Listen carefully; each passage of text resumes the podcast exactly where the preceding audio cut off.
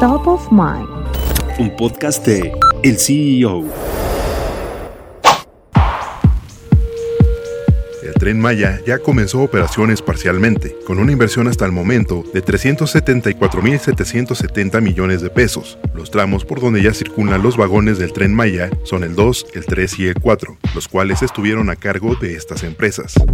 El tramo 2 fue desarrollado por las compañías de Carlos Slim, Carso Infraestructura y Construcción y FCC, que completaron 193 obras, incluidas tres estaciones. El tramo 3 estuvo a cargo de Asbindi, creado por Gami de Grupo Indy, de Manuel Muñoz Cano y Grupo Asbi. Ellos hicieron seis estaciones, una base de mantenimiento, una cochera, 73 pasos inferiores y tres viaductos, entre otras obras. El tramo 4 estuvo en manos de ICA, que entre sus principales accionistas están Bernardo Quintana Isaac, Management Trust y Fundación Trust y que se encargó de cinco estaciones, una base de mantenimiento, un taller y cochera, tres distribuidores viales y 294 kilómetros modernizados en la autopista Mérida-Cancún, por mencionar algunas de sus obras. Otras empresas que participaron fueron la filial mexicana de Mota Gil, de José Miguel Bejos y la empresa francesa Alstom.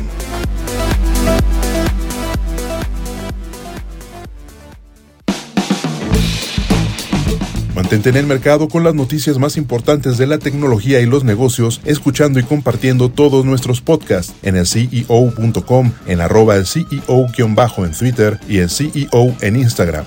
Soy Israel Águila y nos escuchamos la próxima.